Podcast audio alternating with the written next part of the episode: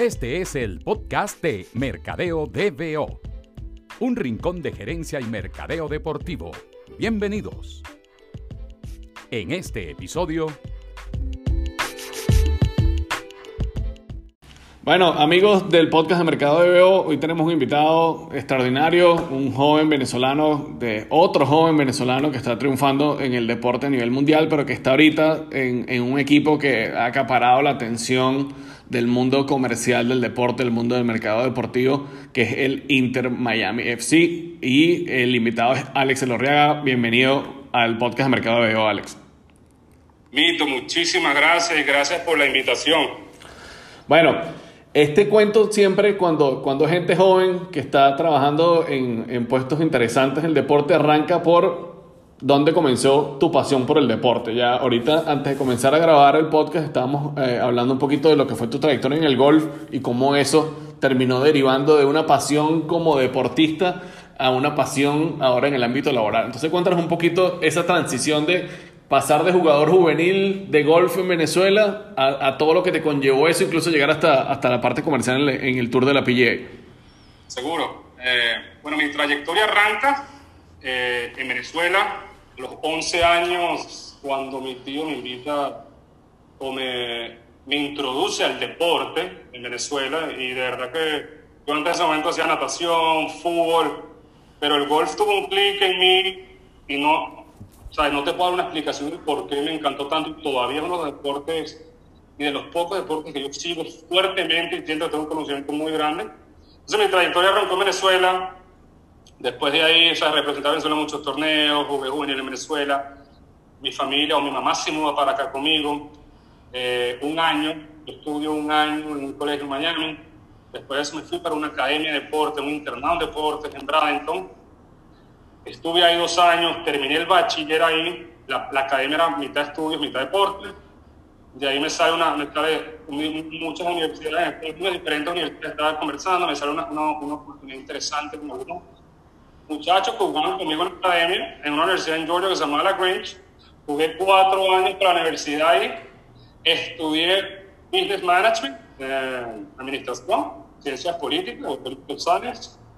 2009, cuando estaba graduando, la economía estaba en ese momento que venía del 2008, de la curva, las cosas bien complicadas, empresas no estaban contratando.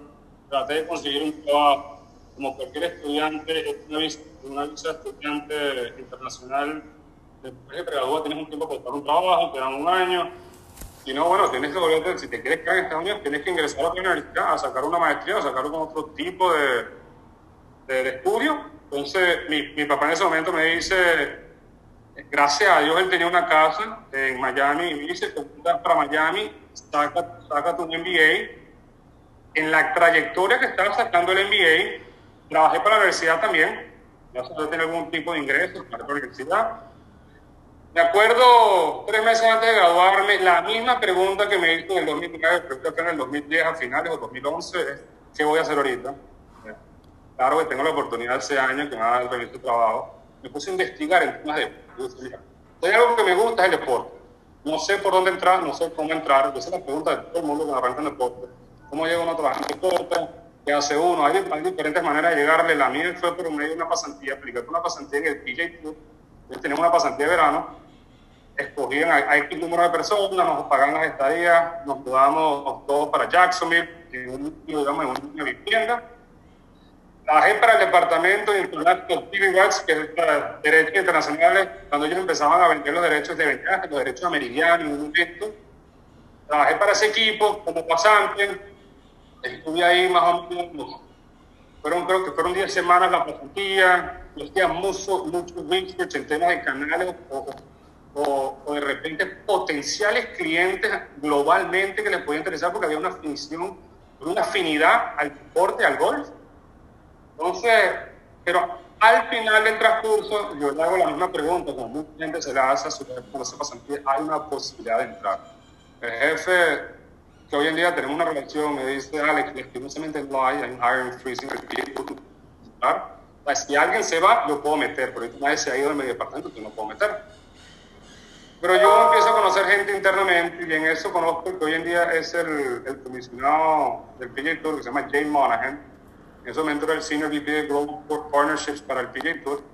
Lo conozco, me da una cita, me habla media hora, él me dice, yo te recomiendo que trates de entrar por la vía de los torneos.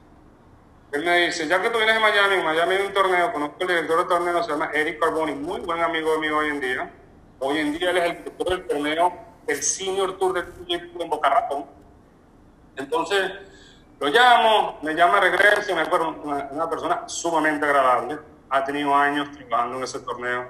Me dice, mira, estoy buscando pasantes, estoy buscando pasantes con tu perfil que hablan español, si eres venezolano mejor, porque muchos venezolanos se están mudando para acá, eso fue más o menos desde 2011. Eh, por favor, vente, conozcámonos en persona. Arranco con él, eh, al mes le fui muy franco y dije, mira, me encanta el golf, quiero el golf. Necesito saber cómo puedo entrar ya que en seis meses se me acaba la visa.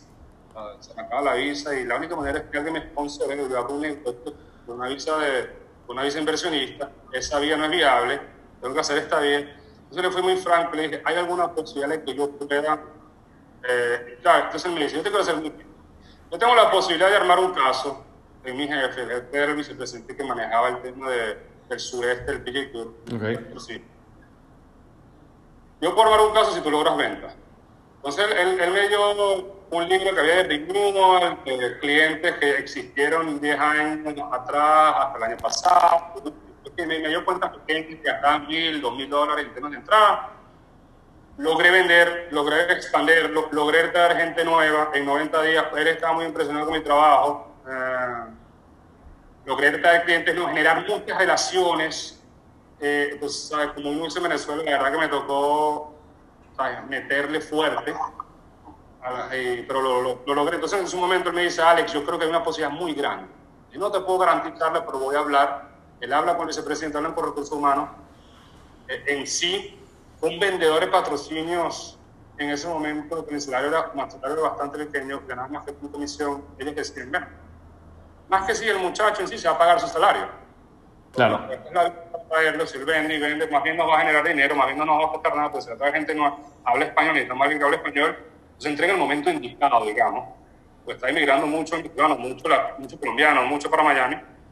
Estuve, estuve en el PGA Tour, en ese torneo, que, el, que era el Cadillac Championship en su momento, el World Golf Championship, Championship, lo trasladaron luego para México. Tres años, eh, cuatro años como coordinador de ventas, luego como gerente, luego manejé toda la plataforma, toda la, bueno, todo el tema de ventas de, de hospitality, como dice en inglés, uh -huh. dicen de palco, VIP en el 18, eh, paquetes de entrada, de entradas eh, VIP, eso es lo que manejaba yo. Y luego me entra una oportunidad, luego me contacta una agencia de sports marketing, se llama Wagner, que tiene muchísimas especializaciones, y ellos están abriendo justamente el departamento de universidades y eventos de patrocinio, porque en Estados Unidos, en muchas universidades, diría yo el 30%, la parte de patrocinios en athletics, en la parte de fútbol americano y todo eso, lo maneja una empresa de afuera, una empresa que se contrata, pagas un fee, con un revenue share, y hay una, y una agencia de afuera y te vende. Yo era, yo era, yo era parte del equipo, yo era el que manejaba el equipo en, en, en, en y queda en Miami. Entonces a mí me interesó mucho porque tenía ya la oportunidad sí, de gerenciar el equipo, eh, tomar todas las decisiones. El, las oficinas corporativas están en Nueva York, entonces yo estaba aquí solo, la aprendí muchísimo de muchas cosas, de manejar un equipo, de tomar decisiones que en sí implican temas financieros, vender, no vender, vender un, un, un, vender un, un producto complicado, porque el tema de Asterix en el fallo, digamos, no sea más atractiva. Claro. Pero en sí había un crecimiento, contrataron un coach, en ese momento que era Coach Davis, eso ayudó muchísimo el programa. Para darte, para echarte un cuento un poquito más corto, luego de eso, la, esta empresa me apoya con, el, con la bici, con el green card, con la residencia, pero pasan unos años y le digo, es que quiero explorar algo nuevo, quiero ver dentro del mundo profesional, apliqué en diferentes lugares, los Marlins me dan una oportunidad.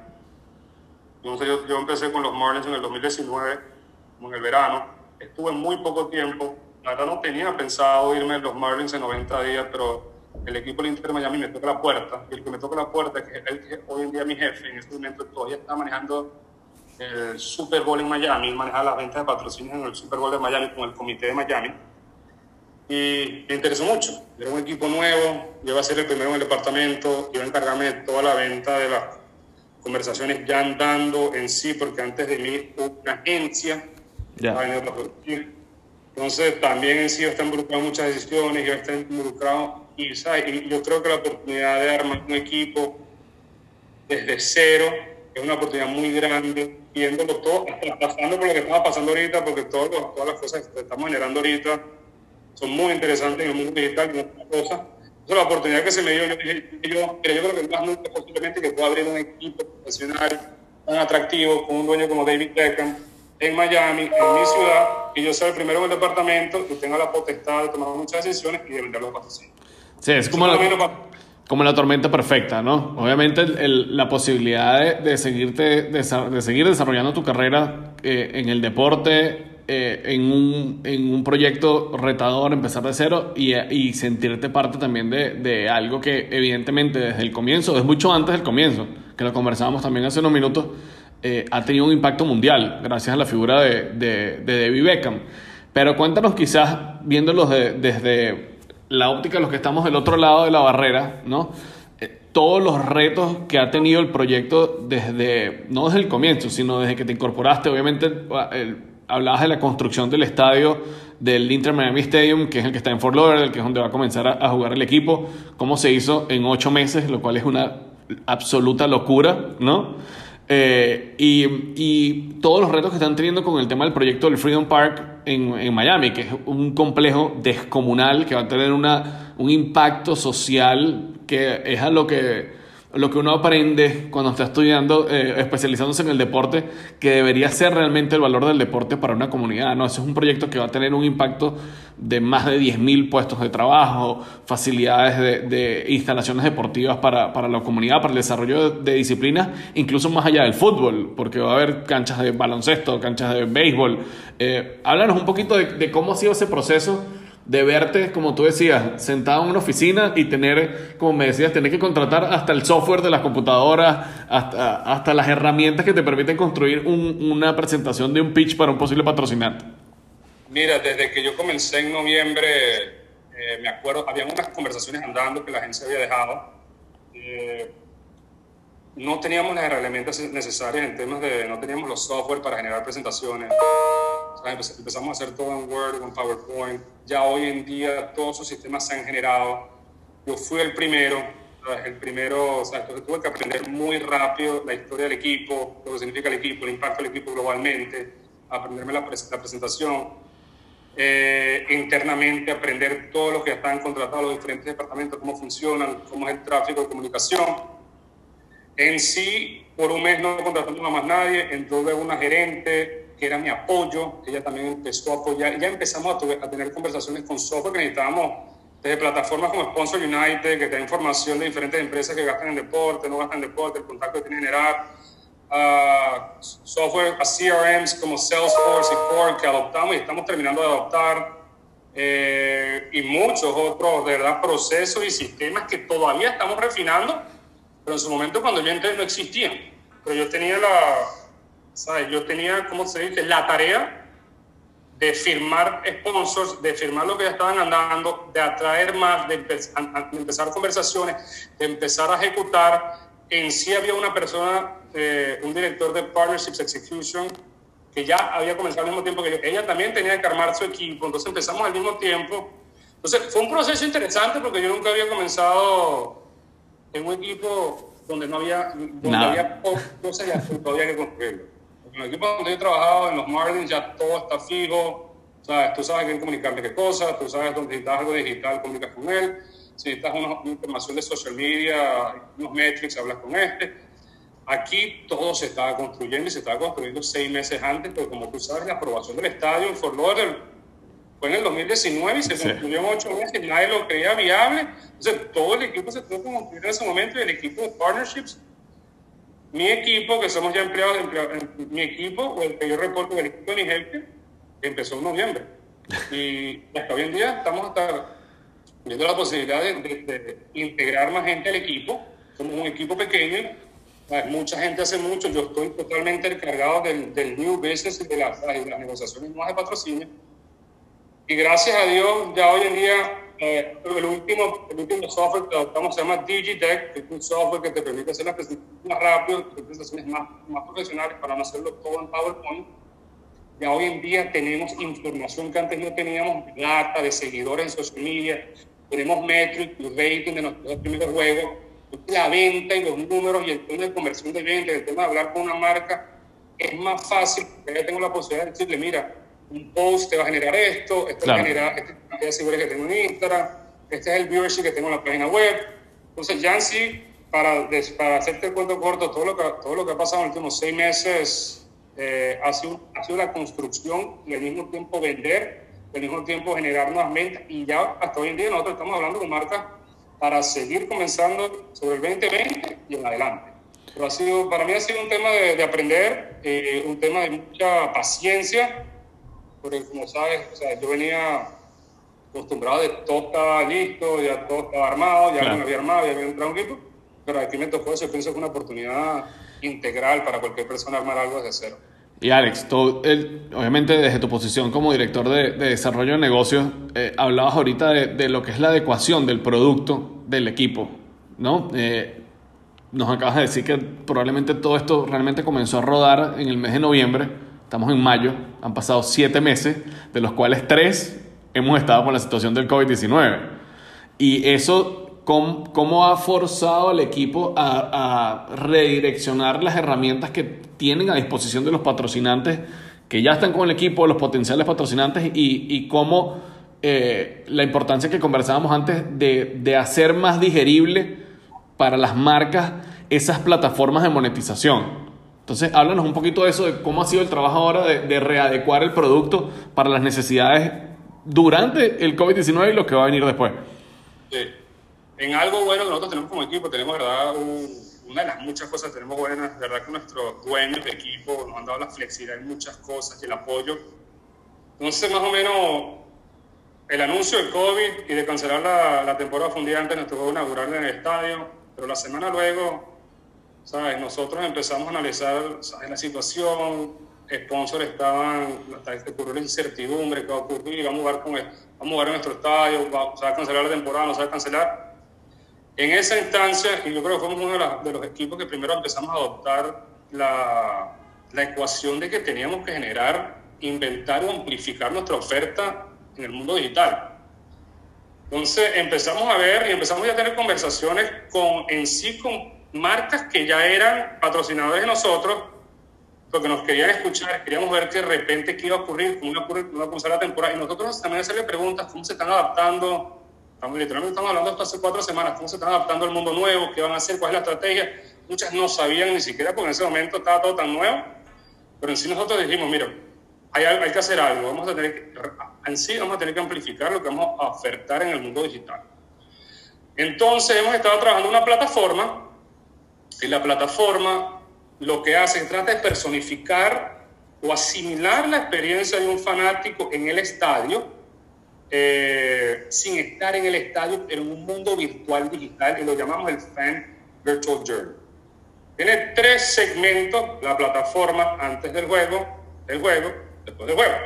Porque en sí yo pienso que cada experiencia que cualquier fanático tuyo, vamos a un estadio, ocurre el momento de que compras la entrada o te preparas para el juego unos días antes, escuchas con quién vamos a jugar, ves los stats, y más este equipo que sigue, sabes que está encima de todas las noticias, Después ocurre el tema de cuando manejas el estadio, estás afuera del estadio, ocurre, te tomas fotos con la familia, ocurre todo ese tema de, o sea, todo ese, tema de emociones. Luego pasa, entra, ves el juego, primer tiempo, segundo tiempo, y el post de todo equipo, un post que todo, también generas contenido después de... Entonces nosotros, nosotros, nosotros dijimos, hay que buscar la manera de generar este mundo digitalmente. Y la idea es generar 11 fases, porque tenemos 11 jugadores, son 11 fases, o 11, tres segmentos, 11 fases. La primera, el primer segmento tiene tres fases y es todo lo que ocurre antes del juego, o sea, es donde generamos contenido en el app, en Instagram y en toda esta plataforma, ten en mente que utilizamos todas las plataformas digitales. Todo lo que tenemos, o sea, Instagram, TikTok, Facebook, Twitter, el app, me, comunicaciones por email, nuestro e-newsletter, el website, todo donde podemos generar tráfico de comunicación. Y el primer segmento habla delante del juego. Y también esta plataforma la hicimos en mente a las marcas, también pensando en las marcas, porque en sí hemos tenido tantas conversaciones con diferentes agencias y marcas que ya hemos ido, como se dice yo, eh, arreglando o modificando diferentes etapas, pensando en cómo yo puedo hacer para que las marcas orgánicamente entren en estas diferentes etapas y ayudarlas en este momento tan difícil. Entonces la primera etapa es todo, se trata de antes del juego compras tu jersey, la experiencia, escuchas noticias, sabes con qué vamos a jugar, el equipo te genera noticias, te preparas para lo que hoy en día es el tailgating, el tailgating en el estadio, que es que vas con tu familia, haces una parrilla, eh, te, tomas una cervecita, estás fuera del estadio con tus amigos. Esto se va a generar en sí en los hogares hoy en día, pienso yo, en el 2020, si no hay fanáticos en el estadio. Entonces, esa es la primera parte. Nosotros en sí, como pensamos, cómo generamos además valor a las marcas y en sí esta, esta etapa entran todas tus marcas de productos consumidores como refrescos, cerveza, licores, supermercados, Adidas, que es nuestra marca de la camisa, para generarles ventas de camisas para que la gente se, la gente se prepare para el juego. Entonces, esa parte la estamos trabajando. La, la siguiente etapa es la etapa ya en sí del juego, un poquito del juego cuando vas al estadio. Nosotros lo llamamos travel. Después viene la parte de pregame, in-game, first, halftime, postgame, más o menos en esos diferentes momentos. Y en eso estamos viendo, como lo, vimos en el, en el draft virtual de NFL, cómo hacemos para generar engagement, para hacer cosas, contenidos en live Instagram, para, hacer, para generar cosas en nuestro app. Entonces, toda la, etapa comienza desde el momento en que, que montas el carro, vas al supermercado, estás de vuelta, llegaste a tu casa, llega tu familia, esas, esas tres, cuatro horas antes, empiezan a preparar la comida, empiezan las emociones, empiezan a hablar, empiezan a ver las noticias, empiezan a ver los comentarios antes del juego. Todo esto se va a hacer en plataformas digitales. Eh, después arranca la parte de que se abren las puertas, vamos a generar contenido justo 15 minutos antes. estamos, estamos viendo para darte una idea, en Gaico estamos hablando de una idea que ellos tienen un concepto que es 15, 15 minutes can save 15% or more. 15 minutos antes del juego, vamos a generarle contenido a Gaico, entra perfecto ahí. Para, ver, para darte una idea de cómo entran las marcas orgánicamente. Luego se abren las puertas del estadio. Estamos hablando de augmented reality o VR, de cómo la, de repente es el app, la gente que sí son ticket holder pueden su asiento desde, desde pueden ver su asiento y el juego en diferentes ángulos, no en sí el televisado en vivo, que va a ser un visión en sí, pero en sí ver diferentes ángulos públicos que vamos a permitir en el app. Vamos a hacer diferentes contests durante las diferentes plataformas, durante el primer, segundo, primer tiempo, hasta en segundo tiempo, y luego eh, todo lo que todo el contenido que generamos post game hacemos un, un hacemos también un, un show en nuestro app que se llama On-Site, que también va a ocurrir antes y después. El, de después habla de lo que ocurrió el juego, los juegos próximos. Entonces, toda esta cantidad de contenido te genera oportunidades de, brindarle marcas, tener la oportunidad de llegar a nuestro consumidor, de generar emociones, que es lo que le va a generar. Es lo, que, es lo interesante del que genera una influencia en los consumidores nunca, ¿sabes? No visto en otro tipo de marketing.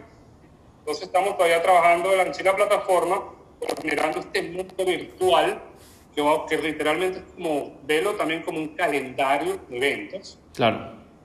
Un calendario de eventos, que días antes, un día después o día después, en cada momento puede tener un sponsor y podemos buscar manera de generar eventos, generar afecto a esa marca, y eso es lo que estamos trabajando hoy en día. Y hablábamos también, Alex, de, la posibilidad, que es uno de los escenarios que, que se ha comunicado, eh, que se, ha, visto también en los medios, eh, de la posibilidad de que la MLS elija ciertas ciudades sedes dentro de todo el espectro para disputar torneos más pequeños eh, y tratar de salvar de alguna manera el, calendario deportivo de, de, la temporada. En ese escenario, si, ¿cómo comercializa uno un equipo? ¿Cómo activa las marcas patrocinantes de tu equipo en una sede que no es la sede propia? ¿Qué han pensado ustedes hacer más o menos en ese sentido? Yo creo que eso todavía se está explorando. La parte de digital, que generamos digital, páginas web, social media, va a ser extremadamente importante. En temas del juego, tenemos dos relaciones, Telemundo y, Telemundo, pero Univision y CBS los contratos son distintos. En un contrato se pueden vender comerciales de televisión, es un inventario que tenemos. El tema de los LEDs que salen en televisión, que tú ves en, todos en todas las ligas de fútbol, eso va a existir dependiendo si jugamos aquí, en Orlando, en Texas o en California, ese inventario va a existir. El inventario que no existe es el inventario de experiencias, de entrada, cosas que ruedas en, las pantallas del estadio, que no se ven por medios de televisión. Claro. También tenemos medios en radio porque vamos a robar, estamos haciendo una, estamos haciendo nuestra, pero vamos a robar nuestro propio radio en el app digitalmente. Entonces sí, inventario va a haber, eh, inventario va a haber, aunque va a ser un inventario modificado, porque esto nos afecta el tema de venta de Coca-Cola, Pepsi Cola en el estadio, el tema de licores, el tema de venta de cerveza, el tema de venta de comida, el tema de venta de entrada, el tema de activación en el estadio. Entonces, es reinventarse, buscar la manera, porque digitalmente, aunque no lo creas, es posible que las marcas activen digitalmente de una u otra manera, haciendo cosas live, unos mixólogos activando diferentes recetas de que, que, que las personas puedan hacer en casa, o haciendo diferentes contes, no es lo mismo, es algo distinto, todo el mundo lo está probando, pero yo creo que nosotros somos uno de los equipos más, como dice en inglés, forward, forward thinking, en temas de que esto lo estamos viendo también para a futuro tener una plataforma más grande digital de inventario que en 2021, aunque la fanática regrese, también tenemos una plataforma digital que en sí las marcas, en sí algo positivo que esto tiene es que las marcas lo van a poder medir, lo van a poder medir, tienes tracking, puedes medir sales conversion, puedes hacer muchísimas cosas que en sí un patrocinio, más que todo de vallas, es más difícil medirlo. Sí. Es una venta donde también te permite, que es algo que nosotros estamos diciendo a, a los sponsors, y muchos equipos van a tener que hacer, es el tema de flexibilidad, de que si algo no está funcionando en el tema del patrocinio, ajustarlo, cambiarlo, utilizar diferentes plataformas.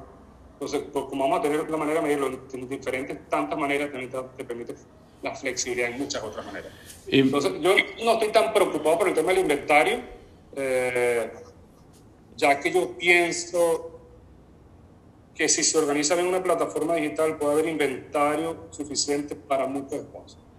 Y Alex, el, una de las cosas eh, que comentabas también antes es el, el alcance que están teniendo los canales propios del equipo, tanto redes sociales como las otras plataformas a nivel mundial. Es una marca que a pesar de estar naciendo desde el punto de vista deportivo, ha, tenido o tiene ya un alcance descomunal en, temas de redes sociales y en alcance en mercados a nivel mundial.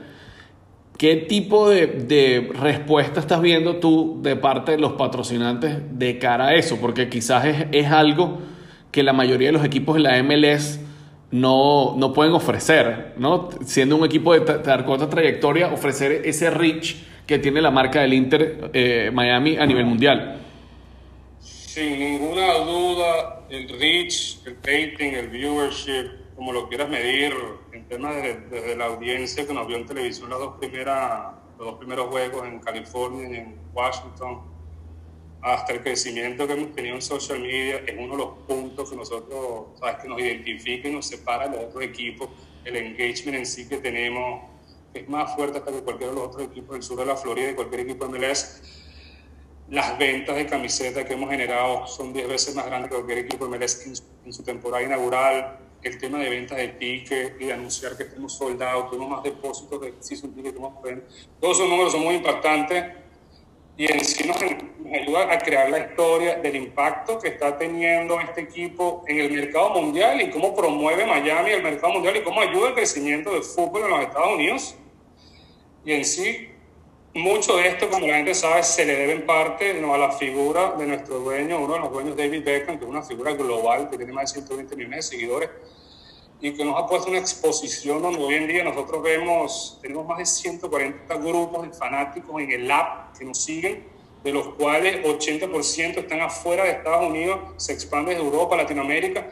Entonces esto a nosotros nos abre una, una, una, oportunidad más allá de marcas que, quieren, que quieran activarse de los clientes, sino que quieran activarse global, porque tenemos un reach global, tenemos, ¿sabes? tenemos ¿sabes? los números que muestran, y eso sí, hemos tenido, para, para responderte un poquito mejor la pregunta, hemos, hemos visto un interés muy grande de marcas que nunca en sí eh, han tenido relación con ningún equipo MLS, pero que de repente tienen relación con equipos de las ligas europeas y ven el crecimiento y potencial que esto tiene, que nos ha favorecido muchísimo. Todo comenzó por David Beckham y el trabajo que se ha hecho, y también por la cantidad de noticias que este equipo ha generado en los últimos seis años, porque desde 2014 estamos hablando de que David Beckham iba a juntar el equipo finalmente en 2020 es nuestra, es nuestra, nuestra temporada inaugural, porque seis años haciendo ruido, genera una cantidad increíble, está esperando que juegue. Es como lo que está ocurriendo ahorita. Todo el mundo está esperando que los deportes regresen. Es como que, y ahí te das cuenta, le dice a las marcas, te das cuenta que lo que, el deporte es algo increíble. Todo el mundo tiene que, que cualquier cosa regrese al mundo en vivo del deporte. Una de las cosas que hemos visto, los que seguimos eh, lo que ha sido el desarrollo de, la marca propia del equipo, es obviamente el, protagonismo que se le está dando a los jugadores, que es necesario al ser una franquicia nueva, ¿no? Eh, y no puedo terminar este episodio del podcast sin preguntarte eh, que si detrás de esto también hay algún tipo de, de, estrategia comercial, porque evidentemente hay jugadores que pertenecen o que son de nacionalidades de mercados con muchísima presencia de potenciales consumidores en, el sur de la Florida. Obviamente en el caso de nosotros como venezolanos está el, caso de, de Macón. Eh, háblame un poquito de eso, ¿no? de, lo, que han hecho eh, o lo que piensan hacer construyendo para esas bases de fanáticos de las comunidades de, de, expatriados que viven en el sur de la Florida, de cada uno de esos, de esos, de esos países, México, Colombia, Venezuela, etcétera. No cabe la menor duda del efecto que un jugador puede tener en empresas de ese país que tengan o no tengan base en Miami o en Estados Unidos. Comenzando con empresas mexicanas, teniendo a Rodolfo Pizarro como una de las estrellas del equipo, hablando de Macún igualmente, no. Mira, uno de los hotspots más grandes que tenemos de seguidores en social media en el Doral. En el Doral viven colombianos y venezolanos. Entonces, aunque no tengamos estrellas en este momento, eh, digamos, o estrellas, ¿sabes? Diga, del mundo, que todo el mundo reconozca, sí. como un Ronaldo un Messi. Tenemos algunas figuras fuertes como Rodolfo, estamos generando otras figuras. Yo creo que en su futuro vamos a tener figuras de alto, también de alto, de alto nombre. Lo que ocurre en un equipo y un equipo nuevo es que también eh, tienes que, o sea, lo, eh, la mentalidad que tiene Paul McDonald, que realmente es el arquitecto del equipo, y, él fue el arquitecto del equipo de Atlanta, porque él trabaja en Atlanta, él es nuestro CEO, pero también director de deporte, es que él cree en, el, en la estrategia de traer jugadores que potencialmente pueden ser muy buenos, como, como ocurrió en Atlanta, eh, como ha ocurrido, él trabajó en Atlanta, él fue el que trajo a Kaká, él trabajó en Orlando cuando trabajó a Kaká, y vimos, y vimos lo que generó Atlanta en temas de seguidores, y vimos lo que ha generado con el delantero venezolano en Atlanta. Entonces, su, no cabe la menor duda que él está teniendo conversaciones con estrellas, también todo depende, son un equipo comenzando, el tema financieramente es un tema que, claro que nos encantaría traerte un Jame, porque el efecto que puede traer un Jame, el efecto claro. de una estrella, una comunidad, es un equipo que de nosotros es increíble. Pero también él quiere generar, un, él quiere, generar, él quiere crear los jugadores que tengan el espíritu, que tengan la calidad, que de repente podamos construir nosotros para un futuro y en bases como lo que hace Melví en béisbol, que tiene, ¿sabes? que tienes todo el tema, que todo el tema, todo el tema de triple A, y, y la primera categoría, nosotros estamos en sí, tenemos una academia de fútbol que tenemos jugadores de los 11 los 17 años y la idea no solamente es fomentar el deporte, sino también tener un incubero, como dice en inglés, de jugadores que puedan trasladarse a nuestro equipo. Son los jugadores, los jugadores de sus edades en Estados Unidos. Y para ayudar, seguir ayudando el crecimiento de Estados, de, de, del, del, fútbol en Estados Unidos. Mira, pero para responder esto un poquito, un poquitico más, el enfoque, no cabe la menor duda de que el efecto que tiene un jugador en marcas y en inversiones que pueden generarse eh, impacta al equipo totalmente en sí. Y lo vimos como algo, como Rodolfo Pizarro, y marcas y algunas marcas que tienen interés en el equipo.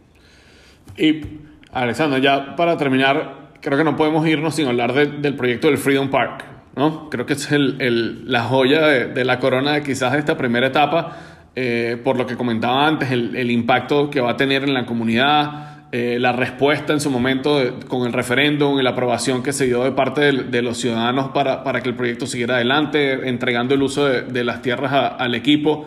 Eh, más allá de todo el tema polémico de, los retrasos que ha habido ahorita, el tema gubernamental, yo creo que lo más interesante que le podemos eh, o que nos gustaría escuchar de ti es realmente el, el enfoque comercial de un proyecto integral como ese ¿Y cómo pondría esto al Inter sin duda en, en, el tope de las franquicias deportivas del mundo a la par de proyectos como el que se está haciendo con el Sci-Fi Stadium en, en Los Ángeles eh, y algunos otros alrededor del mundo? Entonces, ¿cuál, ¿cuál es el enfoque comercial más allá de lo deportivo que tú crees que eh, el equipo va a adelantar con, con el tema del Freedom Park? Mira, no cabe duda que, mira, yo creo que el futuro en sí de los estadios es construirse en espacios, como dicen en Estados Unidos, que no sean standalone stadiums, que no que el estadio esté solo en sí y durante el año no hay más nada. Por eso es que está habiendo muchos proyectos donde está el estadio y alrededor hay shopping center, parques, canchas de fútbol recreacionales. Lo que estamos haciendo en Miami, que la idea era construirlo eh, al lado del aeropuerto, con una parada del metro atrás, el, el acceso es muy fácil. 25 canchas recreacionales de soccer, un parque, hay un parque de agua en sí que no vamos a tocar y no vamos a, no vamos a que ya existe ahí. Una parte, un shopping center, retail, outdoors, bares, restaurantes, eh, dos hoteles, eh, un conference center. Entonces, en sí, no es ya simplemente no es un tema de fútbol, sino es un tema, ya es un atractivo atraer eventos grandes globales del mundo, conciertos, artistas, conferencias en sí le da un valor grandísimo a nuestra franquicia de fútbol al tener y tener, ¿sabes? Y en sí estar en Miami. No cabe la menor duda que el decir que el estadio está en Miami, que en Fort Lauderdale, o sea, sin, decir nada malo de Fort Lauderdale, pues el atractivo de Miami, ciudad mundial muchísimo más grande que el tema de, de, Fort Lauderdale. Y en sí nosotros estamos viendo, sí, ese es como la corona, Mira, las marcas, todo el mundo pregunta de eso. Todavía estamos viendo de, que el proyecto se logre terminar en el 2022. Durante esa temporada posiblemente, posiblemente con empezar la construcción en algún momento de este año. O sea, todo depende de la situación que estamos. Pero no cabe la, menor duda que comercialmente, mira, el tema de, de generar patrocinio, generar eventos, de generar tráfico, de generar trabajos, de generar academias nuevas del fútbol que no practicar, de, de, el, crecimiento del fútbol recreacionalmente. De 10.000 trabajos, como te había comentado, se pueden generar aún más.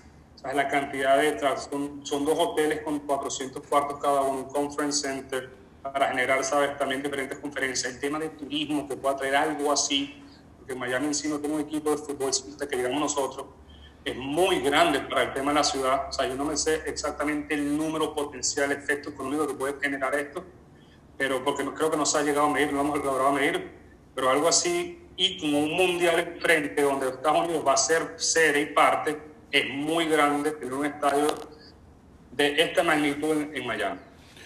Bueno, y para cerrar, Alex, yo siempre procuro que, que la, los profesionales que entrevistamos en, en el podcast que ya están obviamente en puestos de, influencia a nivel deportivo, le den un consejo a, a, los, a, la gente joven que está, que está arrancando, ¿no? Ya tú hablaste de, cuál fue tu punto de entrada a través de esa pasantía y cómo eso, gracias a tu trabajo y, y a la eficiencia de tu trabajo, se fue transformando en nuevas oportunidades.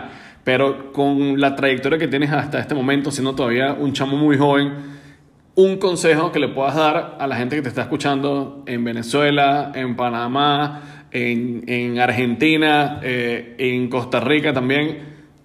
Un consejo que les puedas dar de lo que ha sido tu trayectoria hasta ahora, ¿qué crees que ha sido lo más importante eh, en, tu, en tu carrera deportiva hasta, hasta este momento? Mira, yo creo que comenzando sin ninguna duda, el tema de tratar de conseguir una pasantía es esencial para para generar en sí contactos ya en el mundo del deporte que te puedan ayudar a abrir la puerta en esa misma empresa o en otras puertas, generarte un networking de, otra, de una u otra manera en el mundo deportivo, con amigos que tengas, con familiares, con todo, abrirte buscar todas esas, maneras de entrar. Lo más difícil en el deporte es entrar. Lo más difícil, en, todo el mundo te lo dice, lo más difícil es entrar. Ya cuando estás adentro, como que formas parte de ese club que ya está adentro. Pero es la manera, y yo he visto, en el mundo de patrocinio, hay dos maneras, pienso yo, de llegar la pasantía o el mundo patrocinio y venta de tickets o empezar a vender entradas o tickets con un sales rep desde, muy, desde, desde, la parte más baja, porque en eso sí, todos los equipos tienen un equipo muy grande de venta de tickets, entonces puedes arrancar por esa parte y luego, y luego te transfieren al mundo de patrocinio, o en pasantías, eh, que está en pasantías de diferentes, todos los equipos ofrecen pasantías, sean pagas o no sean pagas, nosotros ofrecemos pasantías, cualquier equipo de fútbol ofrece pasantías, y yo pienso que esa es la mejor manera o sea, si puedes trabajar en una universidad, si puedes trabajar en un equipo de fútbol, fútbol, en una liga, en lo que sea, y tener y poder entrar, es lo esencial. Es, principalmente tratar de buscar esa manera de que te abran la puerta, como sea. Alexander, ¿en, ¿en, qué red social te puede seguir la gente que nos está escuchando? ¿Cuál es tu handle eh, en el que compartes contenido deportivo, en el que te puedan eh, seguir la pista? Pues? En LinkedIn yo creo que sería lo mejor, donde yo más activo estoy. Chévere mi nombre, LinkedIn, porque en LinkedIn yo trato de poner todas las noticias de Inter de Miami. Soy más activo en LinkedIn que, en Instagram, en Facebook. Eh, además que LinkedIn, para todos ellos, aquellos que no es la mejor manera, conecten con gente nueva. Y en este momento, a mí me han contactado mucha gente. Eh, yo luego hasta llamado, voy a hablar con una persona que está en España, que me pidió un momento, que está una pasantía. Entonces, mira, no tengan miedo de contactar a la gente. La gente está en tu casa, ahorita trabajando en su casa, hay tiempo, pueden hablar contigo, pueden darte consejos, ayudarte Mire, y la verdad, yo como vendedor, yo nunca tengo miedo de mandarle un correo a nadie cuando quiero vender. Yo que el correo a alguien preguntando cómo puedo ayudar y cómo puedo integrarse ese equipo, sin ninguna pena alguna, porque la gente en sí, todo el mundo pasó por este proceso donde quieren entrar y quieren, comenzar en esa industria. Bueno, Alex, nada, muchísimas gracias de verdad por, por eh, este, este esta oportunidad y por todo lo, el, el, conocimiento y la información que has compartido con la gente que escucha el podcast. Y, nada, te deseo muchísimo éxito, que las cosas salgan muy bien, que podamos ver la MLS rodando pronto para que todo el trabajo que han hecho, eh, bueno, finalmente se vea, se vea expuesto y se vea retribuido. No, gracias a ti por invitarme y, y por dejarme compartir mi trayectoria y lo que significa el Inter de Miami para Miami y para el mundo. Bueno, muchas gracias a todos los que vieron este video, los que escuchan el podcast a, través de todas las plataformas que existen y nos vemos en el próximo capítulo del el podcast de Mercado de Veo.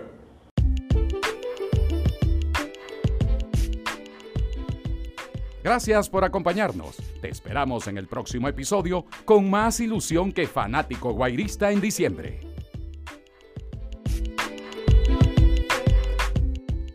Esto fue el podcast de Mercadeo DBO